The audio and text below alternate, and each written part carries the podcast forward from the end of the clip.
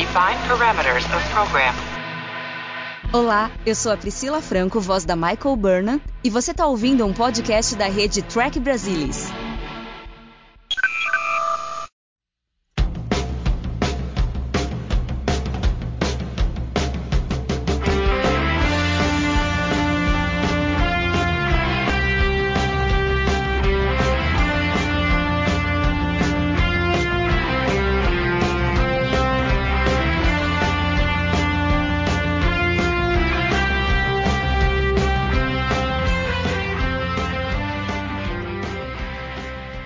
Pessoal! Sejam bem-vindos ao Balde do Odo. Eu sou a Mariana Gamberger e você está ouvindo o podcast da rede do Trek Brasilis para falar sobre a melhor série de Jornada nas Estrelas, Star Trek Deep Space Nine. E para falar aqui hoje sobre o oitavo episódio da primeira temporada, The Passenger, eu tenho Luiz Castanheira. Luiz, e aí, tá preparado para falar sobre episódio fenomenal? Muita coragem no coração. Ponta aqui, Mariana, Alexandre, isso aí. E também Alexandre Bortolucci. E Ale, você tá feliz que a gente vai falar sobre mais um episódio com a direção do Paul Lynch? É, o que tem para hoje, né? Tudo bem aí com vocês? Um grande abraço a todos. Bom, vou passar assim rapidamente na história do episódio, só pra gente relembrar quem faz muito tempo que não assiste. Mas começa com a Kira e o Bashir voltando de uma missão e a Kira impressionada com o Bashir, como ele reagiu lá e conseguiu salvar a mulher e tal. E aí o Bashir começa com aquela arrogância dele, ele não leva como o, o elogio tão a sério e, e já parte para outro lado e a Kira fica brava com ele. E aí tem um, um, chamado, um pedido de socorro, eles atendem, a nave está quase toda destruída, eles conseguem salvar a Tai Cajada e o outro cara que era prisioneiro dela, no fim não conseguem salvar. Aí antes disso o cara quase estrangula o Bashir e segue o barco. Aí na estação, a Tai Cajada, a hora que ela acorda, ela fica super preocupada, ela quer ter certeza absoluta que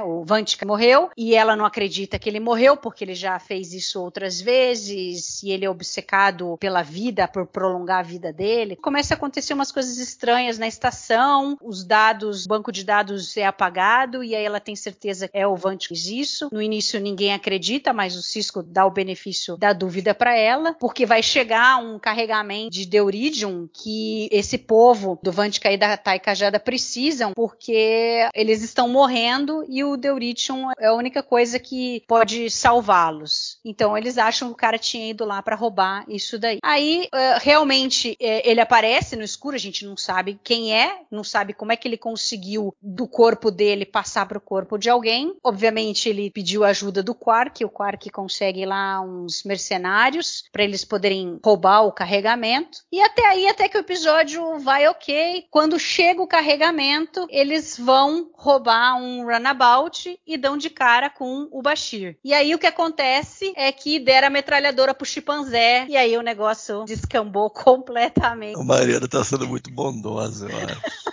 Mas faz parte. Até então eu acho que não tá ruim. Tem algumas coisas ruins que a gente vai conversar, mas é um episódio até então bem assim neutro, sem muita coisa para se falar, com algumas coisas bestas assim no meio, mas eu acho que depois que o Bashir aparece realmente como Vantica, o negócio vai por água abaixo, destrói qualquer possibilidade do episódio ser algo bom. Mas aí no fim, obviamente, conseguem salvar o Bashir e o Vantica finalmente é, é morto e, e, acaba o episódio. Mas vamos lá, Castanho, será que tem coisa que dá para salvar desse episódio? Você acha que eu tô exagerando assim? É um episódio, uma história bem manjada, né? De possessão corporal, né? A história em si é manjada, é uma coisa muito comum em ficção científica. Feita um mistério, ainda é mais manjada. E eu acho que a maioria das pessoas pega quem é o cara, o Bashir. Então essa parte do mistério fica um pouco morta. Então é, você não vê grande desenvolvimento de personagem. Então é uma historinha para te entreter ali 45 minutos. Que você rapidamente saca quem foi. Então acho que mesmo que fosse uma coisa muito bem azeitada, já, não, já seria no máximo medíocre, a impressão que eu tenho. E ao longo do tempo eles vão deixando a bola cair, vão deixando a bola cair, e no final a gente começa a ficar a coçar a cabeça mesmo. Tipo, caramba, o pessoal tá, tá meio louco aí né, no final. Problemas de execução vão começar a, abundar. Eu acho assim, é uma história muito manjada, é, mesmo em condições boas, não seria um episódio legal. Seria um episódio passável. E eu acho que ao longo do episódio ele vai descarrilhando cada vez mais, vai piorando. Né? A sensação que eu tenho é essa. E, e, no final tem coisas muito ruins no final mesmo. Aí é que ele se torna um saco de pancada. Aí você vê o pacote fechado, é, ele vira meio um saco de pancada a partir. Eu acho que fica meio indefensável quando o Quark tá com aquela trupe dele lá, encontra o Bashir e tá tudo bem, vai. Segue, pega o runabout, pode roubar tudo, tá tudo certo. Tchau. Sei lá, fica é meio bizarro mesmo. Tudo bem, o Quark nem é lembrado. Pro Quark tá tudo bem, tá tudo bem para todo mundo. Aí a partir dali eu acho que, que fica meio indefensável o episódio. Certeza. O Ale, você acha que tem alguma coisa que se salva nesse episódio, na história, que a gente pode conversar aqui primeiro, antes da gente começar a detonar cada ponto que ficou muito ruim na história? O Luiz já comentou, né? O roteiro leva em consideração uma premissa relativamente manjada. Um high concept, a gente não tem desenvolvimento de personagem nesse episódio, então, olhando aí um pouco para trás aí no episódio anterior que a gente acompanhou, onde teve muito desenvolvimento de personagem, né? O episódio anterior foi Dax, no caso. A gente passa por um high concept aqui, né? 100% orientado para trama. A, a, premissa do episódio, apesar de manjadas, dependendo da execução, poderia ter ficado um pouco mais interessante. Aí a gente vai falar sobre o problema de execução, né? E aí, se a gente entrar nessa de problema de execução, a gente vai ficar aqui uma hora falando. A pergunta foi, né? Tem alguma coisa que se salva no episódio? Sim. Olha, tem, tem muito pouca coisa, muito pouca coisa. Você já comentou inicialmente, né, Mari? Como eu já tinha comentado também no episódio anterior, no podcast anterior, eu vou colecionando essas pistas. As informações sobre o Bashir vão, vão aparecendo, né? Então tem mais uma pista né, nesse episódio. A gente logo no começo fica sabendo aí que o Bashir salvou lá a vida de uma pessoa. Só ele percebeu que a pessoa de fato estava viva, embora o tricorder tenha mostrado que a pessoa não estava, enfim. E ele começa a se gabar um pouco mais. Falso negativo de tricorder, né? E a cara da Naná quando ele tá falando aqui. É, então. é, porque primeiro ela é séria, ela fala séria. Não, eu tô impressionada com a ela sua elogia, competência, né? elogia. É. Só que daí descamba, né? Porque daí ele fala, não, realmente, porque eu sou muito bom e tal. Não, e aí ela, aí ela completa, ela completa, é realmente, Sim. eu não lembro exatamente o texto, uhum. aí corta na, no, no pedido de socorro. Sim. Isso. Quando vai, tá, vai dar o beat dele retornar para ela e dar o pedido de socorro, aí continua. Não, ela pergunta, você já te falaram que você, ela ia perguntar alguma coisa. Isso, isso, aí na hora do beat, pedido de socorro, é, exatamente. É, é, eu gosto dessa cena, tá? Eu acho cena interessante. I was very impressed, Doctor. Mm. And well, you should have been. I impressed myself on that one, actually. I can't imagine what other doctor would even consider examining the scapular nose for parasitic infection. I just seem to have a talent, I suppose. A vision that sees past the obvious, round the mundane, right to the target. Fate has granted me a gift, Major. A gift to be a healer. I feel privileged to be in your presence. Oh, glad to have you along. Começa assim o episódio, você fala, opa, legal, estamos começando bem. Só que aí eu acho que tanto você, Mari, quanto o Luiz foram muito benevolentes, cara. Pra mim, o, o episódio já começa a desabar na cena seguinte, entendeu? É, tem a marcação come... da que a marcação da tosse, você já vem implicar? Não. A marcação da tosse já é estranha, né? Não, não é nem isso. Mas assim, eu não o sei o que acontece. já começa a mostrar o estilo logo no... Exatamente. Aí, né, enfim, já, bom, enfim, era pra falar coisa boa, né? Mas não vai ter jeito, não vai ter jeito. não, pode é, falar, é. desculpa, cara. Pode falar. Não, não, cara, porque, pô, aí já começa as bizarrices, né? Aí começa o incêndio hum. na nave, o Lynch deve ter algum tipo de fetiche com luva, né? Porque a Kira aparece com uma luva de incêndio não sei da onde.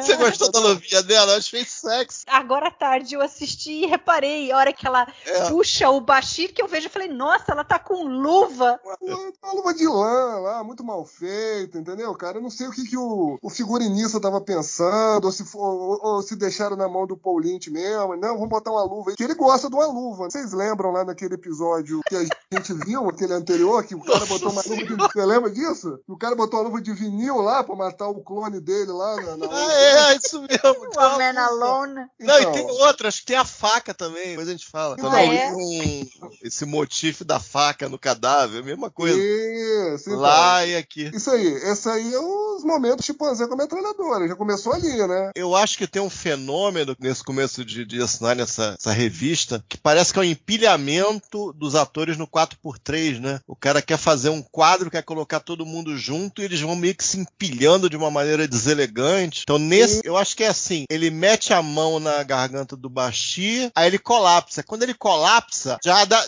colapsa nas costas da Naná também. Uhum. É um negócio esquisito pra diabo, entendeu? Não sei nem explicar, sincronizou. Era, era pra fingir que tá, a mente do cara foi pra ela. Será que foi isso? Esteticamente é muito feio, entendeu? Apesar dele estar tá com a mão na garganta do Bashir, né? Aí seria a Então, grande e- pista, então, né? E nós estamos falando da segunda cena. A segunda cena você já colocou aí, né? Olha, o empilhamento aí do- né, dos atores, É, você- 4x3. eu tenho reparado muito isso. É o empilhamento pra caber no quadro. Então, você- isso aí E- aparece várias vezes lá em operações, entendeu? Ele não é um cara que gosta de movimentar a câmera, isso aí deixa um monte de coisa solta depois, que ele também não corta no, no momento. Enfim, meu meu Deus do céu, ai, hoje a noite vai ser longa. Mas a pergunta que eu deixei, vocês acham que, que a maioria percebe logo que é o Bashir? Vocês têm algum. Eu acho vocês que disputam isso? Vocês Eu, acham eu não, que eu não chato? lembro, eu não lembro de quando eu assisti a primeira vez o que, que eu achei. Não consigo lembrar. Mas eu acho difícil não ver que é o Bashir, principalmente na primeira cena em que ele vai falar com o Quar. Por mais que a voz esteja meio camuflada, dá pra perceber que é a voz do Alexandre Cid. Dá pra perceber Ah, que é a voz dele. Não, não, tudo bem, isso, claro, isso aí é claro. Mas no comecinho, você já, já é uma maldade mesmo? Ah, tem que ser Bashir. mão no pescoço é mu- muito telegrafada. né? É, porque acho que a Não. lógica foi assim: a Naná tá de luva, a outra tá longe, É. e o cara, né? É. E a fala dele, me faça viver, né? Uma coisa assim que ele fala, É. né? Tudo telegrafado ali. Então, eu, eu já não, eu já não acho. É, revisitando as minhas memórias iniciais desse episódio, na verdade, assim, n- não deu pra entender muito bem o que tinha acontecido, a não sei que o cara tinha morrido, que o Bashir falou, ó, esse, nem eu vou conseguir salvar, né? Tipo Uhum. assim, ele já dizendo, né, eu não sou Deus, eu só acho que sou Deus, mas não sou, porque eu não vou conseguir salvar o cara, entendeu? O cara já morreu. Então, assim, é, aí eu não peguei. Primeira vez que eu vi o episódio, eu não peguei essa, que a história do episódio seria essa, né? Mais pra frente, sim, que a gente aí começa a entender qual é a história, a Cajada lá, Thay Cajada, começa com aquele comportamento obsessivo dela na enfermaria, né? Ó, eu quero ver o corpo do cara, tal. Você fez aí análise de retina pra ver se o cara realmente não teve nenhum tipo de movimento no fundo do olho dele, na retina, tal. Aí o baixinho fala. "Não, já olhei tudo, tal, não sei o que". Aí ela vai pega o punhal e mete no coração É. do cadáver. Por quê? Então, pois é, enfim, entendeu? Gente, aí assim, Por que que ela vai. Sei lá. Vai não sei. garantir, ela quer garantir que o cara morreu de fato, né? Não, vou garantir aqui, né? Vou garantir. O cara às vezes tá emulando aqui alguma coisa, tá dando um batimento a cada meia hora que não tá sendo detectado, eu vou meter o a faca no coração do cara aqui. Não, e ela pede o exame de DNA e pede que faça um escaneamento do, da nave, né? Interna. Pra ter certeza que ele não conseguiu fugir de algum jeito, não trocou de corpo, que aquele lá não é o corpo dele. Porque ainda por cima, como ela desmaiou, ela ficou com um gap ali que ela não sabe o que aconteceu. Então, eu não vejo, assim, eu vou ser sincero, essa parte eu não vejo como erro, tá? Não vejo como um problema de roteiro. Não, não. Eu, eu, eu acho assim, se a gente olhar, né, a literatura, né, você vê ecos aí de Mob Dick, a obsessão da mulher, né, em querer pegar o, o algoz dela lá, o cara que ela tá perseguindo há 20 anos. Tudo bem, existe uma motivação pra isso. Eu não vejo isso como um grande problema. É, Eu volto a repetir, eu acho que o problema é mais execução, né? As cenas são muito, na falta de uma palavra melhor, muito simplórias. Tipo Assim, tudo bem, ela tem essa motivação, mas será que não dava pra ter, de repente, uma filmagem um pouco mais, é, vamos dizer assim, dramática nisso, entendeu? Dela, de repente, demonstrar um pouco mais por que que, o, quais são as motivações dela de fato, porque o, o negócio É. foi meio rápido ali, né? Vendo hoje, eu via pouco essa coisa da espremida de quadro, pela marcação dos dois, chega uma hora que ela praticamente gruda o rosto com o Bashir. É um negócio bem feio mesmo. É estranho, sabe? É sem jeito. Bem esquisito. Que vai aproximar tanto assim, não, não vejo, não, não tinha motivo lógico. Parecia que tinha uma marcação ali, eles tinham que cumprir a marcação. Acho que a mesa impediu algum movimento, eles faltou dar um beijo ali, entendeu? Achei estranho isso.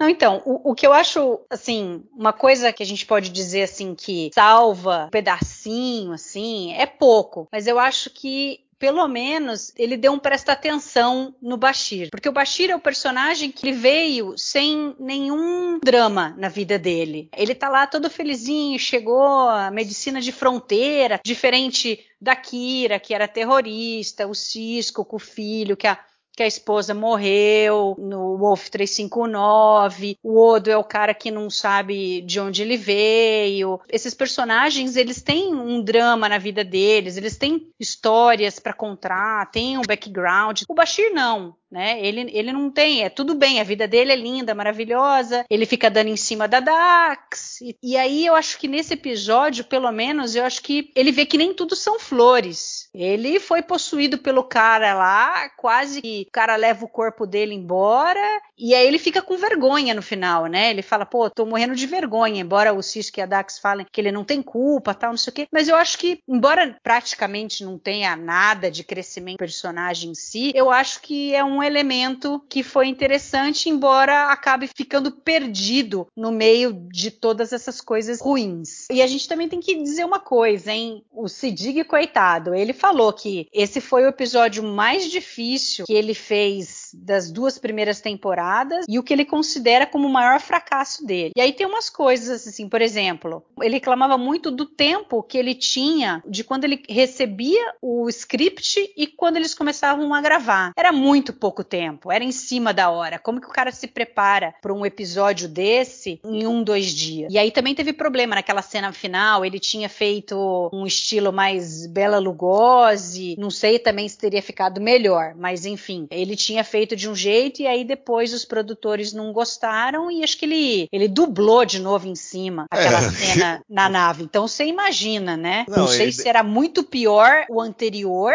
ou se os caras erraram a mão e fizeram e mudaram e ficou pior ainda. Bela Lugosi, então, sotaque pesado e as falas muito, muito alongadas, vogais alongadas, né? Eu imagino. Tô, tô chutando. Porque se você observar, ele, ele realmente ele refez o áudio. Mas se reparar o que, que ele tá fazendo com, com a boca dele, não parece ser algo muito distante, não. Então dá a impressão que é. ele só deu uma, uma maneirada, que deve ter ficado exagerado demais, mas não deixou de ser super elaborado, umas terminações nada a ver, as sílabas aterrizando estranho também, talvez tenha a ver com a dublagem, não sei. Foi um negócio constrangedor. Ray O. Vantika is my name, but I assume you know that already. I want to talk to Dr. Bashir. Unfortunately, he's not available at the moment. Is he all right? His body is, how do you humans say it, fit as a fiddle. Looks rather good on me, don't you think? Assim, é, é, é muito ruim, é, é, muito bizarro. Aquele final é, dá vontade de rir mesmo, porque você vê que não tem, sabe, a pessoa tá negociando e tá falando daquela forma, não tem nem pé nem cabeça. É um negócio muito, muito estranho. Eu não sei se colocassem um efeito, né, um efeito, sei, um, um eco, uma distorção, tipo um efeito Goa'uld da vida, ou algum outro efeito que se usa em sci-fi, nessas situações de possessão, de ou fazer duas vozes, fazer uma mixagem. Eu não sei se tinha alguma ideia disso, isso foi que ele teve que fazer a voz careta, é a voz dele careta. Não sei se teria feito diferença, mas o resultado é muito cômico. É lamentável. Eu acho que a cena com Quark já é lamentável, porque dá para perceber que é a voz do ator. Por um breve momento dá para ver o Alessandro Exideg, é, isso foi um baita de um erro de edição, né? Eu acho que foi um é. erro de edição ali que passou e que não devia ter passado. Né? Tinha que ter eu sido acho que cortado. já estava fácil saber que era o Bashir, eu ainda jogar limpo nesse nível de deixar a voz meio careta e aparecer. Eu acho, tipo, às vezes é numa, num filme, né? São duas horas, você lapidou, lapidou, lapidou, lapidou, lapidou, lapidou o roteiro. Pode estar até jogando limpo, mas às vezes você tem nove suspeitos, cada um puxando para um lado, com nove subtramas. Às vezes você joga limpo nesse nível faz sentido. Ah, o cara pegou, o cara plantou aquilo ali, o cara sugeriu ali, mas é, é o cara, mas já, já tinha pista. Pode ser, mas nesse sentido que tava, já estava meio fácil, achei uma bobagem. E mais uma, acaba um mico atrás do outro. O final é muito ruim a voz, é, é, é bizarra, dá pra rir, vira uma comédia. E, e eu acho que na hora que a Dax manda o pulso lá, eu acho que ele agarra o couro cabeludo, começa a puxar, sabe? É, sei lá, foi um dia terrível pra ele ele, realmente. Foi, foi, foi trágico aquele final. Não, total. Imagina a frustração do ator de ver que não tá fazendo um bom trabalho e que não tem como refazer, né? O que tá feito, tá feito. Diga, Lê. Só para passar algumas coisas que vocês já comentaram. Primeiro, a questão do tempo. A gente sabe que o cronograma lá para gravação era extremamente apertado e a gente até comentou em podcasts anteriores que o Armin Shimmerman, né, que fazia o personagem Quark, ele acabava chamando, né, alguns atores para ensaiar na casa dele no final de semana para tentar se preparar um pouco melhor. Todas essas séries de televisão, é, normalmente tem um assistente de preparação de elenco, né? Só que assim, não tem tempo hábil para isso. Então a mulher lá só fala, ó, oh, espera aqui que daqui a meia hora a gente vai começar a gravar. Vamos passar o texto aqui rápido. Normalmente é assim, eu já vi alguns documentários, né, mostrando isso. Só que assim, quem toca a cena, que é o diretor, ele que tem que dar o ritmo, tem que dar a direção final e orientação pro ator, pra atriz. Porque ele que vai extrair, de fato, o que o roteiro tá pedindo. O Luiz já falou tudo. Assim, eu nunca vi o Alexander Siddig atuar tão mal. Eu já vi muita coisa, gosto muito dele como ator. Gosto dele em Cruzada, por exemplo, aquele filme lá do Ridley Scott. Gostei dele no restante de Deep Space Nine. Mas foi muito de serviço que fizeram com ele nesse, nesse episódio. Tem um e, assim, bom filme com ele, é Siriano, quem não viu. Um bom, bom exato, um bom também, também. Mas assim, a gente também não pode tirar toda a responsabilidade dele também não, né? Ele, assim, não é o primeiro episódio que ele grava. Ele tava sabendo ali que o prazo era exíguo mesmo pra ele, né, decorar a cena É, e tal. Ele Era, foi um episódio realmente. maior pra ele. Era, É, em termos de Ele texto, ali- com certeza. Ele deu azar de pegar um diretor ruim, né? Não orientou ele devidamente, né? Aí E eu, um eu roteiro falo- ruim, né? Acho que junta as duas coisas. O roteiro ruim com a direção ruim. Então, eu não sei se o roteiro é tão ruim assim. Eu não sei. Eu acho que a gente teve roteiros piores, né? A gente vai ter ainda roteiros piores ainda nessa primeira temporada. Eu acho que a gente tem um problema maior de execução. Então, só pra gente voltar aqui um pouquinho, né? Vocês comentaram aí da cena dele com o quarto. Mais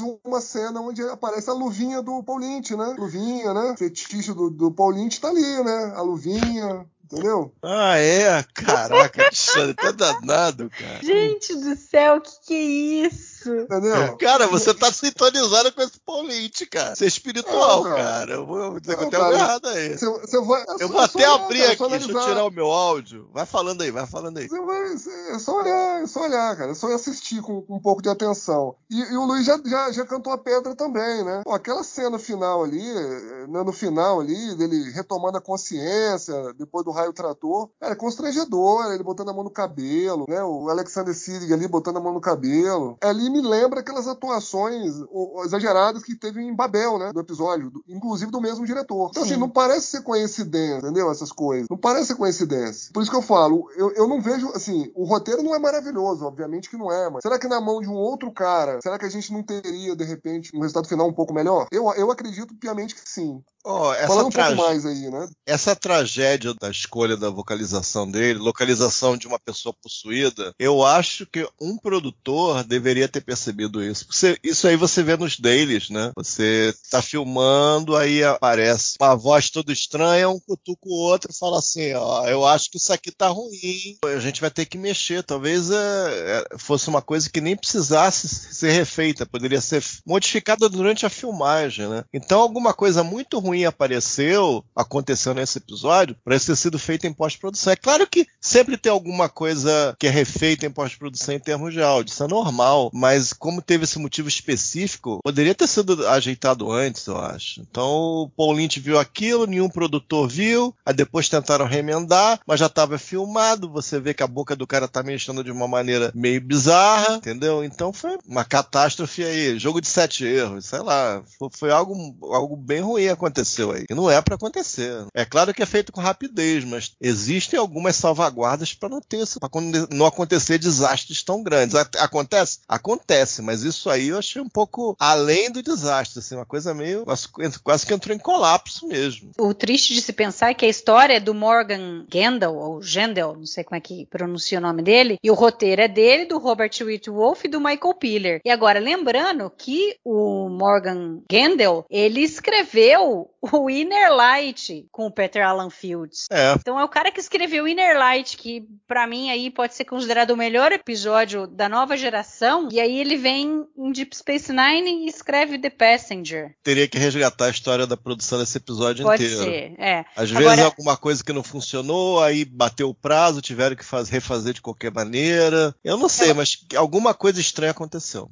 Vocês acham, porque assim, é, eu li no Memory Alpha, a primeira versão dele, ele tinha colocado que, na realidade, o Vantika teria ido para o corpo da cajada, não do Bashir. Que em algum momento eles iam descobrir, só que daí eles iam saber que tinha uma bomba na estação, que foi plantada por ela, só que ela não sabe onde tá a bomba. E aí o Bashir tá conversando com ela e ela tenta convencê-lo a soltá-la, dizendo que não, que ela é a cajada, mas que ela sabe onde tá a bomba. E aí o Bashir tem que decidir essa coisa, ele acabe- acabaria decidindo por soltá-la. E aí quando ele solta, ela se transforma no Vantika, né? Revela ser ele, não ela, tal. Vocês acham que talvez se tivesse feito por esse lado a história teria ficado melhor? Inclusive a Dax fala, né, uma hora lá, ela fala assim, não, quando eles estão discutindo, ela, acho que ela e o Bashir, né, estão discutindo porque o Bashir fica falando que não, que acha que é a cajada que é o Vantika, né? E a Dax fala, ah, qual o melhor lugar para se esconder que não na mente do seu próprio inimigo? Não, eu acho que essa versão aí é mais controlável. Quando você coloca a nave chegando, o cargueiro chegando, começa a ficar um pouco incontrolável. Se você não tem segurança na história, começa a ficar mais difícil conter o negócio. Então, em princípio, essa tua história, as coisas indo mal, talvez fosse uma versão melhor da mesma história. Que você repare que até tem uma cena da cajada no Quark, né? Pra man- manter uma certa simetria, né? Tem, era, é, alguma coisa disso aí sobrou. Então, talvez eles não conseguissem fazer funcionar como a história do Bashir, ele convencendo ela, eu não sei exatamente o que, que acontece depois. Quiseram fazer uma coisa um pouco maior, o episódio fica um pouco mais caro, tem que colocar essa nave, ter efeitos óticos, mas o pessoal provavelmente preferiu tentar fazer uma coisa maior. A série estava começando, talvez para chamar um pouco mais de atenção, porque essa versão aí fica bem pequenininho, né? Fica uma coisinha bem íntima, praticamente dentro da cabeça das pessoas, né? Coisa bem mínima, talvez. Podia até ter uma bomba grande, mas a história em si é bem pequenininha. Então talvez tenha mudado a rota. Em princípio, talvez fosse melhor. Em princípio, talvez sim. E eu gosto da ironia, né? De, de eventualmente ele ca- acabar na cabeça dela. Mas é aquilo também, né? A coisa que acaba na cabeça dela e você não vê dentro da cabeça dela, também é um problema, né? Você não- vai ver nenhuma cena dela interagindo com ele, também se- seria feita assim, não sei. É, às vezes faz falta, né? O cara muda e você vê ele incorporado, mas você não vê ele interagindo com o está incorporando, né? Talvez o drama estivesse nessa incorporação e a gente não viu nada. É, porque aparentemente, nesse caso que eles fizeram, o Bashir não tem nenhuma memória do que aconteceu. Ele É. Não se lembra de nada, ou seja, ele não teve nenhuma interação com o Vantika durante Ele ficava o de carona, ele ficava, É. sei lá, ponto morto, aí o cara fazia, voltava ponto morto, não sabia o que estava acontecendo. Agora tem mais uma coisa que Mas eu ele acho. tinha fala. feito. Você acredita que ele tinha escrito uma música pro Quark cantar no estilo Hobbit? Nossa senhora, esse episódio estava inspirado, hein? Imagina se isso vai ser filmado. O que seria isso, gente? Caraca, não do Andy Quark, é, faz todo sentido, né? É, não foi uma semana boa pra Space Nine, Não. realmente. Foi- Ô Ale, ô, falando sobre o Quark então, porque até então a gente tinha visto o Quark fazendo umas coisas assim e tal, mas é, não é uma coisa assim, não era exagerado, não era, não era uma coisa, digamos, pesada, né? Ele faz aquelas besteiras lá no Kill Less, que ele vai fazer o leilão tal, ele não sabe, mas na realidade ele não sabe o que tá acontecendo, ele só quer ganhar dinheiro ali, né? O negócio dele é ganhar dinheiro a qualquer custo tal, mas são coisas simples. Em Babel lá ele não sabia, quando ele pegou lá a comida do replicador, ele não sabia que estava contaminado, né? Embora a gente tenha feito todo aquele paralelo com o momento de hoje e tal, você vê que ele não fez aquilo sabendo de antemão que o negócio estava contaminado. Agora, nesse caso, não. Eu acho que é meio perigoso eles terem ido por esse caminho, porque o Quark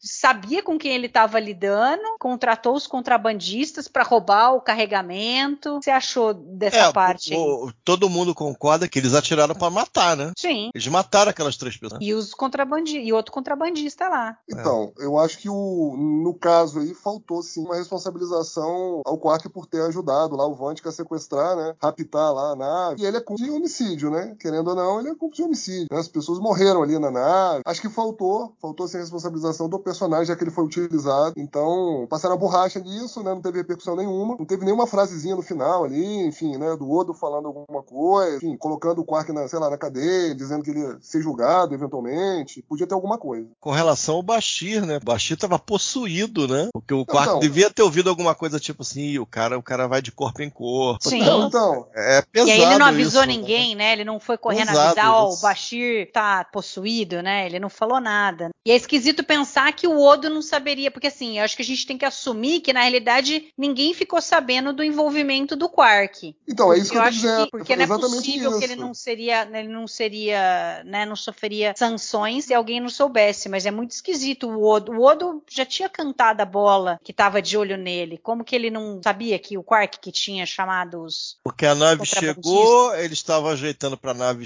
para nave atracar, aí o explorador saiu com o código do Bashir, né? Então vocês acham que ninguém percebeu que o Quark estava naquela comporta de ar? Eu Só acho que não. os bandidos, é. é. isso? Essa é a versão? Eu acho que sim, né? É, isso é, é mas Caramba. Não, isso é chocante, mas eu acho chocante o Quark olhar pro Bashir, o Bashir possuído, ele não falar nada. Eu acho que isso é pesado até, meio for levar, fosse levar a sério isso, é uma coisa pesada, né? Complicado isso. E tem outra agravante, né? Porque nós estamos falando do é, outro. De, de fato, é. O, a lógica seria a nave vai chegar, aí, aí tem o explorador saindo. Aí, de alguma maneira, os sensores estão mortos ali, então os caras subiram no explorador, o explorador está indo embora e o Quark, o envolvimento do Quark não foi feito cristalino, né? Mas sei lá, é esquisito mesmo. É complicado. Pelo menos pelo lado da possessão do Bashir, que eu acho que é uma coisa complicada. Tipo assim, assim, ó, se vira aí, teu corpo foi embora, foi mal aí. Sei lá,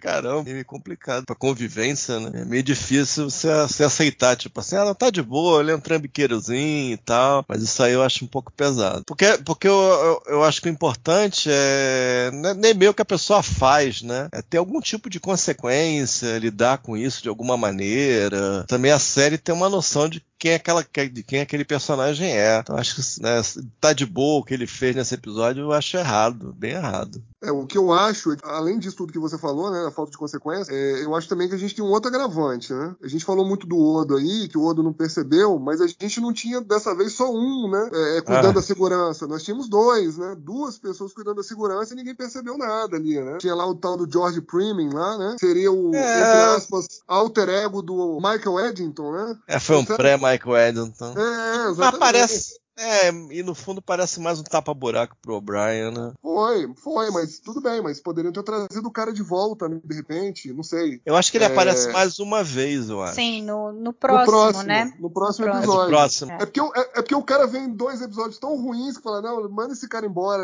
É, aí é estranho, cara, a forma como eles se encontram é estranha, pô. Não é possível que não tivesse passado um, sei lá, uma circular, ó, um tenente aí veio, assinou aí que chegou, ele vai ver a segurança, o outro não saber. É. Sei lá, é meio, meio truncado isso também, né? Entre Mas por um lado, eu acho que esse é um ponto positivo do episódio. Eu gosto da interação dele com o Odo, é, embora as outras vezes que eles fizeram parecido são melhores, com o Editon é melhor, com o Worf é melhor, né? Que são pessoas da frota que chegam e que ameaçam de alguma forma o posto do Odo. Das duas vezes ele vai lá e diz que vai pedir demissão tal. Embora mais fraco, eu acho acho interessante isso daí. Eu acho legal que marca bem a diferença de, de Space Nine das séries anteriores, né, principalmente da, da nova geração, é a conversa do Primin com o Cisco, a primeira vez que ele chega lá e ele fala: Não, olha só, você não precisa esquecer tudo que você aprendeu na frota, mas você também não precisa vir aqui ficar jogando isso na cara de todo mundo. Você tá num lugar diferente, você tem a oportunidade, na realidade, de aprender com um Odo alguma coisa. O cara manja. É um modo diferente de agir, mas ele tem coisa para você aprender. It's not the way they taught us at the academy me, is it, sir? Uh,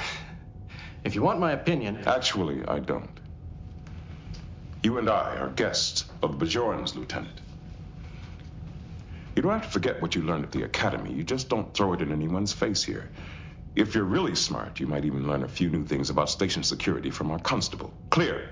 Então é, é interessante porque é, é diferente uh, do que a gente via lá na nova geração. Eu acho que traz um elemento interessante. Você acha isso, Castanho? Eu acho que faltou um pouco de convicção no personagem. Podia ter ido além, acho que eles não quiseram ir além. Acho que a ideia é certa, mas faltou um pouco de convicção, talvez. A participação do Cisco é boa, tanto na cena com o Primming, né? E depois com o Odo, acho que é melhor ainda. Então, é, essas duas cenas eu acho legais. É, eu acho que o Cisco faz muito bem. Eu, eu acho que já tá com uma certa clareza do Odo, ele consegue justificar para si mesmo e para a audiência que realmente ele é importante. E, e isso acho que estava resolvido na cabeça da produção, o papel do Odo. E trazer o outro, apesar de eu achar meio bagunçada a introdução. A ideia é boa, acho que faltou um pouco, talvez um ator um pouquinho melhor, não sei, talvez um pouquinho mais de convicção, um pouquinho mais de profundidade. Não, porque você vê, tem um conflito, mas o conflito em si é resolvido rapidinho. O Cisco dá um fora no cara, o cara vai lá, aperta a mão do Odo e já tá, resolveu, né? Então faltava um pouco mais de insistência nisso. Por isso que eu digo, ah, foi mais um tapa-buraco do Brian. É, a ideia foi boa, mas seria. A ideia seria mais tá, aproveitada ou explorada mais tarde. Mas É, a ideia um- não deixa de ser boa. Tem assim um payoffzinho no final, que daí o cara é, viu como o Odo agiu antes, e aí então ele foi procurar por, É, eles por tentaram falhas e tal, e aí tá ele, ele achou e salvou o negócio, né? Ele e tal. Eles não teriam conseguido ter o comando da estação quando o cara estivesse fugindo. E aquela cena no, no Ops, eu acho engraçada aquela cena lá, e, e a Naná faz umas caras muito boas a hora que eles descobrem que acho que o Bashir, né, tá, tá o Runabout tá saindo, não lembro agora, e aí o Odo e o Primin falam juntos, pra segurança mandando pra alguém, eles falam junto, a Kira dá uma olhadinha assim e tal, e aí depois a hora que o Odo pede pra falar, ela também, ela faz uma cara ali e tal, então tem umas coisinhas assim, mas, mas obviamente que infelizmente isso daí não, não dá pra salvar o episódio. É, É. Ale, você tem mais coisas aí que você tem pra falar? Vai ter o Paul Lynch Award. Porque Tem, eu, tô- tem. eu deixei o episódio tocando aqui. A cena que os caras. Inclusive tem um cara que tem uma bandana, tá? O cara vai de bandana, um dos caras que o Quark contrata. Eles fazem uma filinha pra matar as pessoas, gente. Tem o último que morre, ele chega. É muito ruim, muito ruim. Ele chega aí pra uma marcação Aham. para pra levar um tiro, o último que Sim. morre. Sim. Gente, pelo amor de Deus. Não, e os caras estão é, com, com carregamento do negócio lá, tá todo mundo preocupado, sabe que pode alguém querer roubar e não sei o quê, e não tinha nada de segurança, nenhum deles tinha phaser na mão. Paul Lynch é, é porco rápido e barato. Deve ser, sei lá. Essa senhora é muito porco, cara. Tá esquisito, gente. Sei lá. E Alexandre, tem o prêmio Paul Lynch aí, já que você é especialista do cara? Vai até escrever um livro sobre? É, tem umas coisinhas aqui pra falar dele ainda, mas só recapitulando um pouquinho o que vocês comentaram aí da dinâmica entre o George Primin e o Odo. Priming, né? É, eu, eu concordo com a Mari, eu, eu gostei da dinâmica. Eu acho que essa dinâmica foi muito aproveitada com o próprio Michael Eddington, né? Como eu já comentei. Você pode perceber que as motivações são muito parecidas. Se você pegar em retrospecto aqui, colocar algumas falas do George Primin e pegar algumas falas do início ali do Michael Eddington com o Odo, vocês podem perceber que tem ecos ali. Então eu acho, continuo achando que o George Primin poderia ter sido trazido de volta, né? Lá na segunda, terceira temporada, quando o Eddington. Foi terceira, né? Que o Eddington apareceu, né? Terceira, né? Isso. Eu gostei da dinâmica. A Mari comentou aí de umas caras. Essas caras já começa ali quando a Kira sente que o Odo vai ser bypassado ali pelo Primin, né? Que o Primin chega nas operações, eles estão terminando uma reunião ali, o Cisco, a Kira, tá o, acho que o Bashir E e a a, Dak. Dak. E aí chega esse Primin, ele tinha acabado de falar com o Odo, ele chega, ô, capitão, vamos lá falar lá, capitão não, ô Cisco, vamos lá falar, tal, falar sobre a segurança, tal. Aí a Kira fala, então eu vou chamar o Odo. Não, não, não precisa chamar não, depois eu falo com ele. Aí ela faz uma cara assim, ih, rapaz, o cara já vai passar o cara aqui. Ah, Mr. Primmon, good, in my office. I want to brief you on a security issue that's arisen.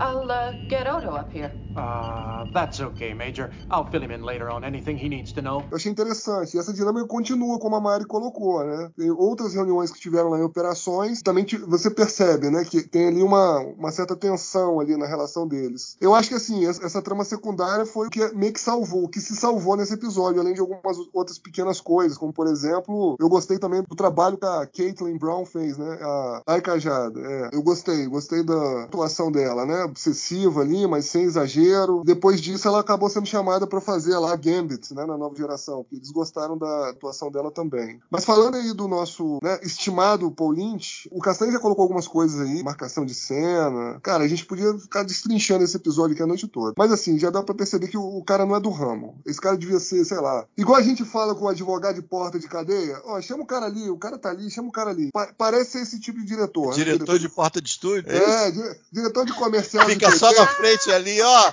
É. Pega o cara lá, é baratinho, se vou pagar só o mínimo do sindicato, manda esse cara pra dentro. É isso aí. Isso aí, isso aí, ó. Tamo sem sete dinheiro, dias, cara. Tamo é, sem dinheiro. Tamo é, sem dinheiro, tá bota o cara aí. Se você pegar, ele dá muito mole, ele dá muito mole, muito, muito. A todas as reuniões que tem operações, o, o Luiz já matou. Ele empilha todo mundo lá no enquadramento 4x3, fica todo mundo empilhado ali, ó. Parece que, né, parece que a cena tá cheia. Eu não gosto, nunca gostei, tá, de operações como local de reunião, porque às vezes eles estão tratando ali situações super confidenciais, super, né, classificadas, temas sensíveis, e tem um monte de Juninho em volta ali, né? Juninho que eu digo é alfere. Nem numa empresa isso acontece, entendeu? Você não vai tratar certos assuntos delicados na frente da equipe inteira. Você vai levar isso para uma sala de reunião, entendeu? Pô, os caras estão falando lá sobre um material super classificado lá, e já explicaram no começo como que é. Pô, a, a reunião não podia ser ali, mas enfim, o Paulinte gosta de fazer reunião ali porque ele não gosta de mexer a câmera. Então ele bota a câmera em pé ali, bota o enquadramento só, fica aquele negócio esquisito. Vocês podem perceber, todas as reuniões praticamente que tem ali nas operações desse episódio não tem movimento de câmera. Quase não tem. O enquadramento é sempre o mesmo, a câmera fica ali focalizando todo mundo. Aí parece que operações é muito menor do que é de verdade, é um cenário bacana, né? Que você podia filmar de cima, de repente, se quisesse. Isso não acontece. E tem uma cena que eu acho que, assim, mostra, infelizmente, a falta de competência dele, que é a cena que a Taikajada vai conversar com o Odo na, na delegacia ali, né? E eles ficam filmando de trás da cadeira do Odo, ali, a Taikajada. E no final, enfim, ela sai um pouco insatisfeita com a conversa que ela teve lá com o Odo, aí aparece a porta da delegacia abrindo, a Taikajada sai e a câmera continua filmando. O cara não corta a cena. A câmera continua filmando. E ela vai em direção ao turbo elevador, que fica exatamente na frente. Aí o turbo elevador abre, sai lá um oficial da frota de dentro e ela não pega o elevador, entendeu? Ela fica dando volta em círculo ali, cara. Porra, cara.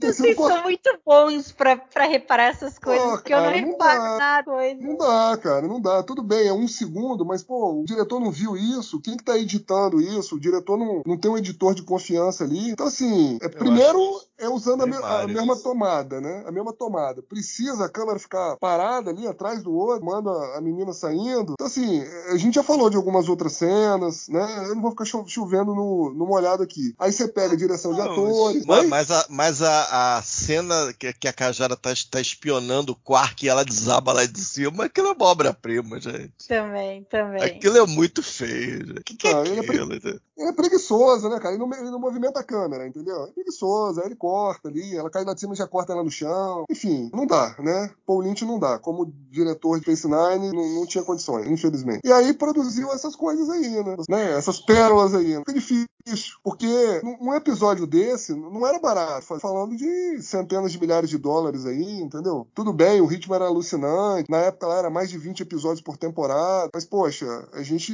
tá falando de Jornada Estrelas, né? Paramount gastava um dinheiro com isso. A gente podia ter tido um pouquinho mais de cuidado aí na escolha do, dos profissionais que iam tocar a direção da série. É, infelizmente, acho que esse episódio é, ele tem uma coleção de coisas ruins que foram se empilhando desde roteiro ruim, a direção ruim. Eu acho que eles perderam a oportunidade aí porque tinham, embora seja uma história batida do sci-fi, dessa coisa de possessão de corpo, tal, mas eu acho que tem essa coisa que podiam ter discutido melhor sobre a imortalidade, a arrogância do cara de não querer morrer, de querer continuar a vida dele. Isso eram coisas interessantes não, é... do sci-fi para se conversar e que se você são só né, uma coisa citada ali, né? Se você cortar a trama toda do carregamento, daria tempo para fazer um, episódio mais ou menos como você descreveu. É que eu acho que você lidar com o carregamento, você acaba cortando o episódio, né?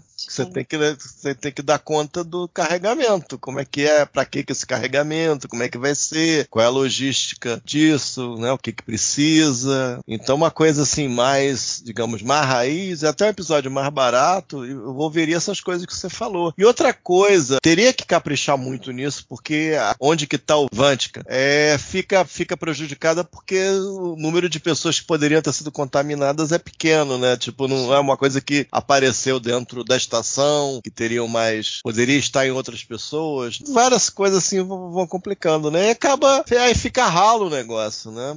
O ângulo tá com quem, esse ângulo é, é, bobo. A gente meio que, se a gente fizesse não importar com quem está, para onde que ele foi, falar, fazer uma coisa um pouco mais filosófica, ou falar mais da história de vida da Cajada, não sei, ir por outro caminho poderia ter sido um episódio melhor, mas o é, caminho... já saber de cara que é o Bashir, entendeu? Mostrar que era ele, e aí talvez essa mudança dele, dele entre Bashir e em Vantica, talvez tivesse ficado mais interessante. Porque assim, do jeito que fizeram, eles fizeram fizeram um, negócio em volta desse Vantica, que o cara é um cara brilhante, cara aterrorizante, super para ser temido. E a hora que a gente vê realmente quem ele é, é um desastre. Não faz jus ao que foi falado do cara. Então é essas coisas assim. Fora a outra coisa do, de como que ele conseguiu passar a consciência dele pro Bashir, que é uma coisa de louco, né? Era um negocinho na unha lá, tal das células gliais, que aí passa pro Bashir. Isso aí, isso aí eu vou deixar o Alexandre nenhum, né? explicar. Né? Pior do que isso, eu acho, é a Dax conseguir, à distância, salvar o Bashir. Eu uhum. acho, e, se, e depois separar os dois, eu acho. Eu acho a Dax foi, foi muito mágica. E aí fica meio, né? Aí fica aquela coisa de série episódica mesmo, e não tem muito pra onde fugir, tem que bater 45 minutos voltar aquele status quozinho. Aí fica juntando os pormenores ruins aí. Mas o Tecnobubble no final também foi complicado. Né? Separar para pensar, caraca, pulsozinho ali no, no raio trator e tal. Mas o Alexandre vai explicar melhor essa parte, como é que transfere a consciência com a unha. Ele vai explicar. Vamos fazer o seguinte, eu explico isso num podcast específico. A gente marca um podcast específico, eu explico tudo. Tá bom. Tá bom? Porque nesse momento não vai ser possível, não. É muito complexo, né? Uma coisa assim. Não, até que não, não. Eles tiveram aí um quê de Brennan Braga aí pra essa parte. Tá bom. Nossa senhora. Você sabe que eu tava me lembrando? Braga. Ah. É, Brandon Braga. Adorava essas coisas. Vocês estavam falando e eu acabei me lembrando de uma cena que foi legal no episódio também, que a gente acabou não comentando, que é logo no começo, que é mais uma troca interessante entre ali o, o Quark e o Odo no bar, que eles estão falando sobre a Dax, né? O Quark dá um, uma xícara de Ractadino lá pra Dax e eles começam a, a conversar, né, sobre ela. É a primeira vez do Ractadino? Pode ser que seja. É. é. aqui aparece forma, é, vamos dizer assim, explícita que é Ractadino é a primeira. A gente já viu ela comendo várias vezes com uma xícara, mas a gente não sabe o que, que tinha dentro da xícara nem o que é, ela estava comendo, né? Saquei. Agora, Ractadino é a primeira vez. Que aí que o Quark dá uma sacaneada ainda, né? Fala com bastante creme, bastante açúcar, bem doce, tipo assim, bem doce igual você, né? Bem cafajeste. E aí depois o Odo fala, né? Pô, cara, eles começam a conversar, eles come começam a falar sobre ilusões, relacionamentos, né? E é legal isso, porque isso vem desde o começo da série, né? Eles vêm trocando, todo episódio praticamente, com pouquíssimas exceções, eles vêm trocando algum tipo de conversa ali no, no Quark ou na própria delegacia. Então eu acho muito interessante essa relação, como, como eu já coloquei no podcast passado aí, né? Essa relação de rivais barra amigos, vamos dizer assim. É muito, eu acho muito interessante. Então, assim, a gente tem pouquíssimas coisas, pouquíssimas coisas, né, que se salvam nesse episódio e lembrando dessa cena, essa é uma delas. E para finalizar, a cereja do bolo, diz para mim se não é o final com a cajada, fala perguntando pro Cisco se ele tá entregando o prisioneiro para ela, ela puxa o phaser e destrói o cara. Não, eu gostei, eu gostei dessa cena, gostei. Era para ser o grande final, mas, mas fica vazio, né? Então, mas Era eu gostei. Pra ter aquele final clássico, né? Então, mas eu sei que faltou algum tipo de motivação maior, mas assim, a gente já tava no ponto mais baixo do episódio ali, depois do Bashir, entendeu? E assim, se fosse inventar, tirar um final ali da cartola, eu também não sei se ia ser incrível, ficar muito crível. E eu acho que ficou, porque ela mostrou o episódio inteiro, né, que ela era obsessiva, que ela queria acabar com o cara de qualquer jeito. Perguntam para ela primeiro, bom, e aí, o que, que você espera fazer com o cara? Falo, Bom, então tô entendendo que vocês estão me devolvendo aí o, a responsabilidade sobre o, o, dito cujo aí, né? Não, não, sim, tá. Aí ela vai e torra o cara, dá um tiro no cara lá, no, no que sobrou do cara, da psique do cara. Então, acho que dentro do conceito ali, de tudo que a gente viu no episódio, não podia ser muita coisa diferente, entendeu? Então não ia ser crível se tivesse outra coisa. Se ela fosse levar o cara dentro de uma maletinha, e essa maletinha toda protegida lá por raios gama, sei lá o que, phaser, disruptores, essas bobagens todas aí. Eu acho que tem tudo a ver. Falou, cara, vamos resolver isso aqui. Eu já tentei resolver no cadáver do cara, dando a facada no coração dele. Vou resolver isso aqui, esse troço aqui agora. Vou torrar ele. Entendeu? Pois então, mas é meio esquisito pensar se ela tinha esse poder de simplesmente atirar no cara e matar, por que, que ele não, ela não fez isso já quando ela estava com ele preso na nave? Então, eu Por que, que ela arriscou? Que agora... É, eu, eu não sei agora... se fala, fala. Acho que vai falar a mesma coisa que eu falo. Não, porque eu acho que é, é, é, tipo assim, ela ficou elaborando capturar o cara vivo por 20 anos. Só que chegou ali ela falou: meu amigo, o cara passou o limite de todos os limites. Não dá mais. Agora eu vou. Custe o que custar, vou torrar o cara agora, entendeu? Eu vou acabar com o cara. O cara tacou é. fogo na minha nave aqui, eu quase morri aqui, o cara quase me matou queimada, entendeu? Eu preciso matar esse cara de qualquer jeito. É, eu, não, eu não sei se você defendeu pra, muito o episódio, mas a impressão que dá é que ela não poderia ter feito aquilo e ela meio que ligou, foda-se. Ela falou, não, não, vou fritar esse cara, acabou. Vou chegar lá, vou me aposentar. Chega. Isso, a, a, a ideia, a, eu não sei se eu tô ajudando demais o episódio, que eu não sei se merece muita ajuda, mas foi meio assim, ó, não dá mais não, meu amor. Tchau. É isso, pra mim é isso. Se bem que é isso aí. É, ele foi diminuído a moda Star Trek a umas luzinhas piscando. Aí ela deu o tiro, né? Se fosse a queima-roupa, Star Trek, ao menos naquela época, não aconteceria. Em princípio, não aconteceria. Aconteceu algo parecido depois. Mas eu interpreto assim: ela é uma oficial, ela tem que levar ela tem que levar o cara preso, não pode. Ela não é executora. Então ela meio que ligou o F, deixou tocando, atirou no cara e vai voltar pro, pra casa dela. Ó, der problema, me aposento, vou presa, pago uma taxa, não sei. Mas esse cara aqui já era. Não dá mais, não. E dá pra, ju dá pra justificar de, de, várias formas diferentes. O cara já não tinha mais cor, entendeu? E ele já tinha causado mal mesmo sem cor. Por isso que eu tô falando, eu achei incrível. Pelo, por tudo é, que o episódio apresentou. Talvez aquele corpo não fosse mais o corpo original, pelo que a gente entendeu, né? Sim, o cara não, já era, tinha era, porque lá. o, a priori o, o DNA era, o, era é, a priori o DNA era correto. Agora, como foi o Bashir já possuído que falou isso, não sabemos se essa era a informação verdadeira que veio da frota. Mas eu acho aí não faz diferença se era mesmo não, mas não. É porque tem uma passagem no episódio é. que ela fala. Aí teria que, de, que ver cada linha para tentar pegar melhor. Então,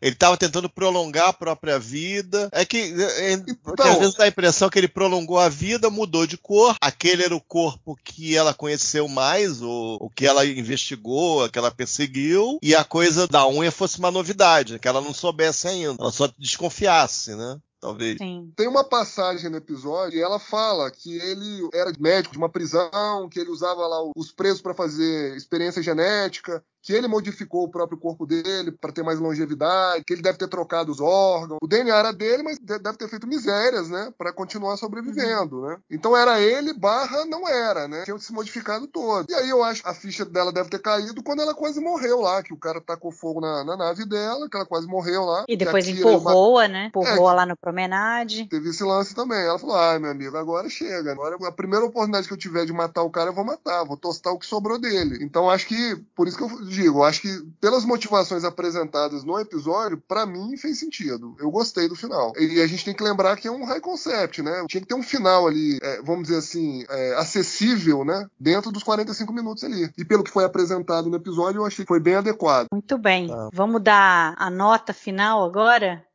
depois de tudo que a gente falou do episódio, Castanha? Cara, eu tô dando uma estrela, porque eu acho que vai ter episódio que eu vou dar nenhuma estrela. Então ainda tô guardando um pouco de reserva. Eu e dou uma estrela porque eu acho que é um episódio muito problemático mesmo. Esse, até em coisas elementares como a, a vocalização do Bashir como possuído, coisas que não era para acontecer mesmo numa série de quase 30 anos atrás. E você, Ale? Eu, eu fiz as minhas contas aqui, né? Eu ia dar um e-mail, porque eu gosto gosto daquela troca que eu comentei do Odo com o Quark no bar. Eu gostei do trabalho que a Caitlin Brown fez como Taikajada. Assim, muito da participação Não, dela. ela é legal, ela é legal. Eu acho que eu não falei, Isso. mas ela, ela é legal sim. E eu gostei da dinâmica ali do Odo com o Priming, né? Também gostei. Só que assim, considerando todas as atrocidades que o Paul Lynch fez nesse episódio, eu preciso tirar meio ponto, pelo menos a mais, né? Porque aí duas luvas no mesmo episódio não dá. Aí, duas luvas são ótimas. Eu dou uma estrela também. Vou ficar com uma É. estrela. Então É, eu tô né? esperando. É, eu tô esperando que vai ter zero estrela. Então, tô me preparando ainda pra guardar aí zero estrela. Bom, gente, esse foi o The Passenger, o oitavo episódio da primeira temporada. Eu acho que esse e o próximo são os pontos mais baixos dessa primeira temporada. Vai ter ainda uma outra coisa não tão boa pela frente, mas eu acho que tem algumas coisas muito boas que a gente vai poder estar comentando aqui. Queria agradecer muito a presença do Castanheira e do Alexandre. Hoje, infelizmente, o Fernando não pôde participar, mas daqui 15 dias ele está de volta, a hora que a gente for falar sobre Move Along Home. Obrigada, Castanha e Alexandre. Valeu, gente. Prazer. Obrigado, pessoal, mais uma vez aí. Obrigada a todos e até daqui 15 dias.